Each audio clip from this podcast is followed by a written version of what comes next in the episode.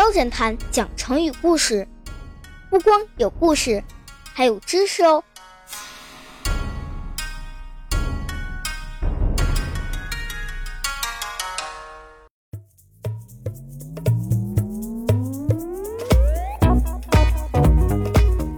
我们今天要讲什么动物的成语故事呢？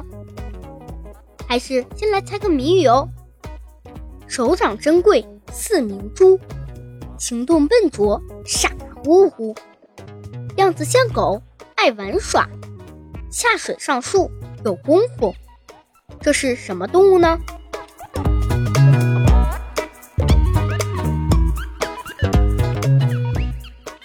没错，答案就是熊。我们今天的成语就是和熊有关，成语的名字叫。飞熊入梦，飞熊，会飞的熊。嗯，我们先来了解一个人吧，姜子牙。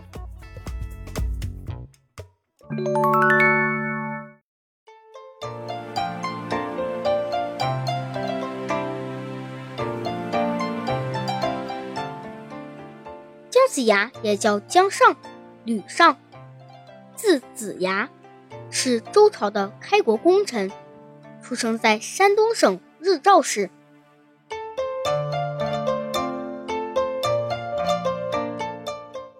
姜子牙出生时家境贫穷，所以他年轻的时候做过屠夫、杀牛，开过酒馆卖酒。但同时，姜子牙也始终勤奋的学习天文地理、军事谋略，研究治国之道。期望能有一天为国家施展才华。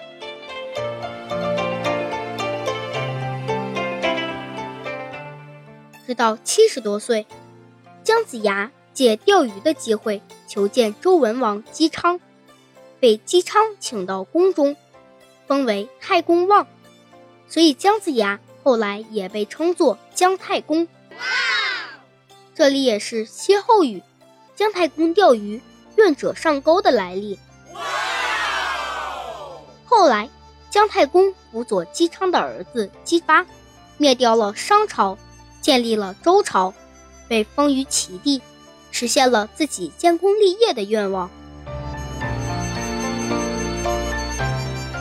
姜太公也被后人尊称为兵家鼻祖、武圣、百家宗师等称号。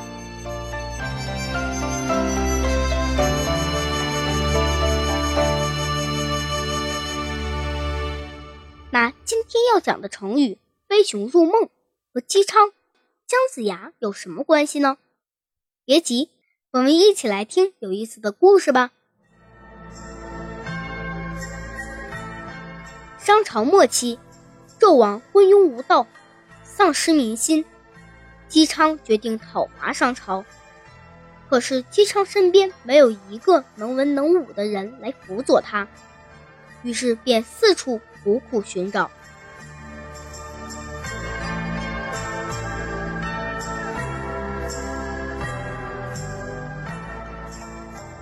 然有一天，姬昌做梦，梦见有一只长着翅膀的熊飞入自己怀中。第二天，姬昌就把事情告诉了太史编，让他给占卜一下。于是太史编算了一卦，卦上说。所获非龙非弓，非虎非皮，所获霸王之福。皮是熊的一种，也叫棕熊、马熊或人熊，古时称皮。嗯，这卦上说的东西，大家都没听说过，也没什么头绪，一时间众说纷纭。这肯定是炎帝的坐骑。金翅大鹏，蚩尤的坐骑石铁兽也很厉害，肯定是石铁兽。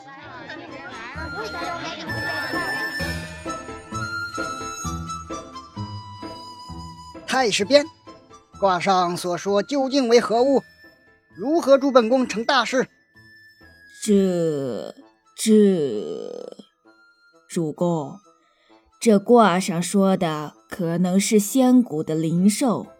如能获得，必将助主公一臂之力。哦，那要怎样才能找到它？灵兽洗水，我们不妨明日去渭水河找找。嗯，好，正好，我们明天一起去渭水河边打猎，顺便找找这卦上所说之物。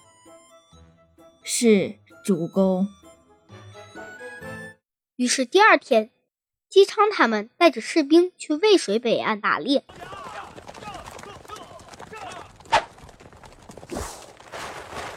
父亲，父亲，快看，我射中了一只兔子。哦，果然，不愧是我儿。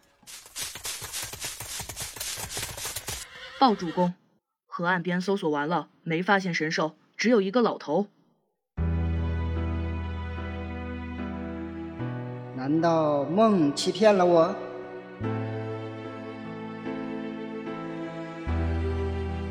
姬昌一下子没有了打猎的兴致。士兵继续说道：“那老头坐在岸边钓鱼，但奇怪的是，他钓鱼用的鱼钩是直的，而且没有鱼饵。哦，直钩怎能钓上鱼来？有点意思。你去把那老头叫过来，我倒想知道他为何这般钓鱼。”是，主公。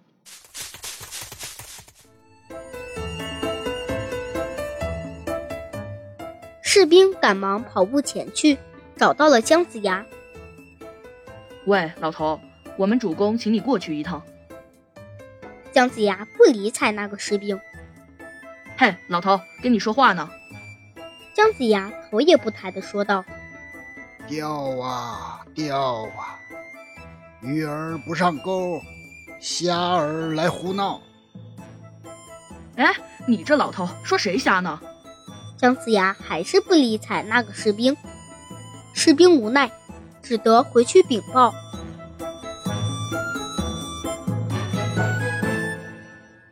主公，那老头太气人，说我是瞎去胡闹，根本请不动。这老头有点意思哈，太史编，麻烦你跑一趟，去把那老头请来吧。是，主公。太史编跑着找到了姜子牙。这位老者，请问您为什么用直钩钓鱼呢？姜子牙依旧头也不抬。钓啊钓啊，大鱼不上钩，小鱼别胡闹。哈哈哈哈哈哈！听您这话，是话里有话呀。敢问尊者如何称呼？姜子牙扭头上下打量了太史编一番，看这人还算有礼貌，说道：“鄙人姓姜，字子牙，号飞熊。”太史编听到“飞熊”二字，吓得一下跌坐在地上。飞飞飞熊，你你，主公主公，呃。哈哈哈哈哈！主公，飞熊找到了。太史编一边爬起来往回跑，一边大声喊道：“主公，主公，飞飞熊找到了！”姬昌赶紧跳下马。飞熊现在何处？长什么样？飞熊，飞熊就是那个老者。姬昌听了这话。喜出望外，但额头也露出了大大的问号。真的吗？快带我去！姬昌赶紧和太史编找到姜子牙先生。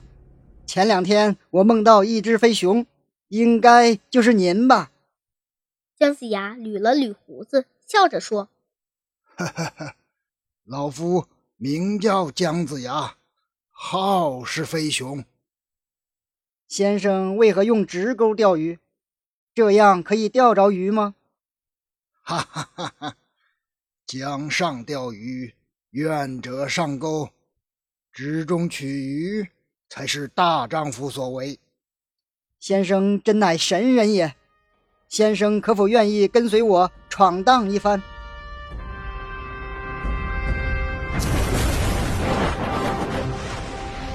经过一番交谈，姬昌了解到，姜子牙不但精通兵法，而且上知天文，下知地理，对治国之道更是有自己独到的见解。祖父在世时曾经对我说，将来会有个了不起的能人，可以帮我把周族兴盛起来。这个人就是你了，天助我也！天助我也！说完，姬昌赶紧搀扶起姜子牙，上了马，回到了宫里。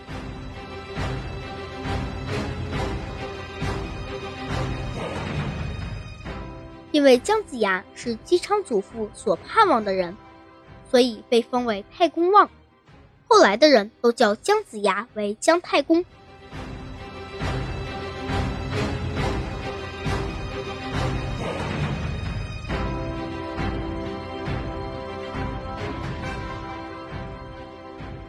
好了，飞熊入梦的故事讲完了。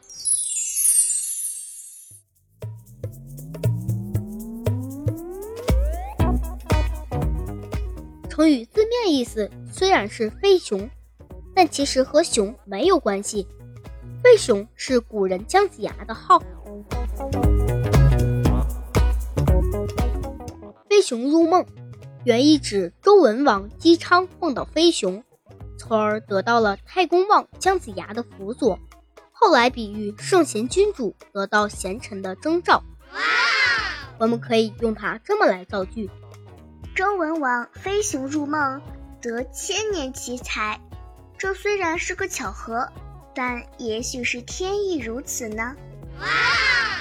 昨天我梦到踩到狗屎，爸爸说这是飞熊入梦，要交好运，他是不是在蒙我呢？嗯。小伙伴们说的都不错哦，虽然今天的成语和熊没有关系，我们也是还要来了解一下熊这个动物哦。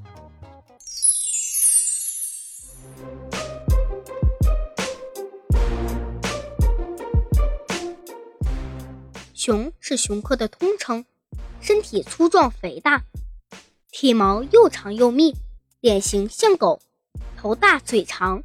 眼睛与耳朵都较小，四肢粗壮有力，脚上长有五只锋利的爪子，用来撕开食物和爬树。熊的尾巴短小，平时用脚掌慢吞吞地行走，但是当追赶猎物时，它会跑得很快，而且后腿可以直立起来。熊的嗅觉十分灵敏。视觉和听觉比较差。哦，对了，熊可是我们国家一级保护动物哦，严禁猎杀和吃它。那世界上都有什么样的熊呢？嗯，浑身漆黑的毛，胸口有白斑的熊叫黑熊，也叫狗熊；毛是棕色的熊叫棕熊，而生活在北极的冰天雪地中。毛是白色的熊叫白熊，也叫北极熊。只有北极熊是真正的食肉动物哦，其他种类的熊都是杂食动物，不光吃肉，也吃植物。是不是因为北极冰天雪地的，没有什么植物可吃啊？呃，应该是这个原因。除了这些熊，另外还有懒熊、马来熊、美洲熊等品种。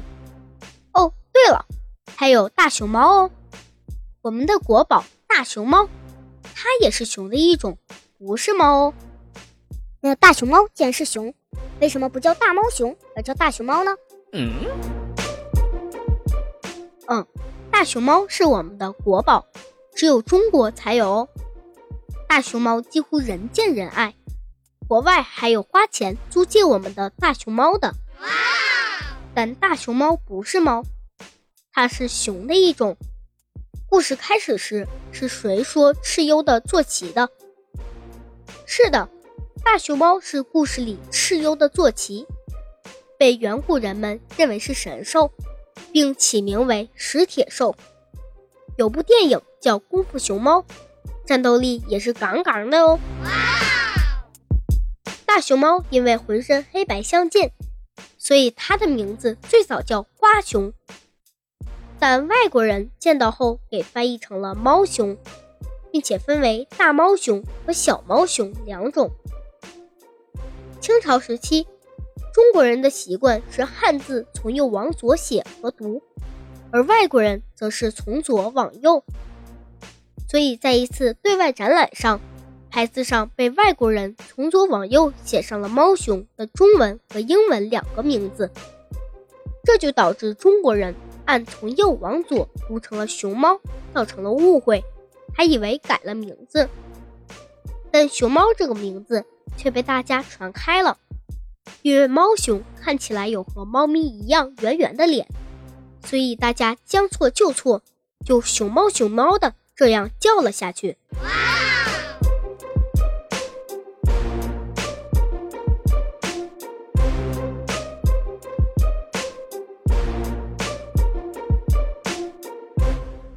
好啦，关于飞熊入梦和熊的一些知识，咱们今天就讲到这里了。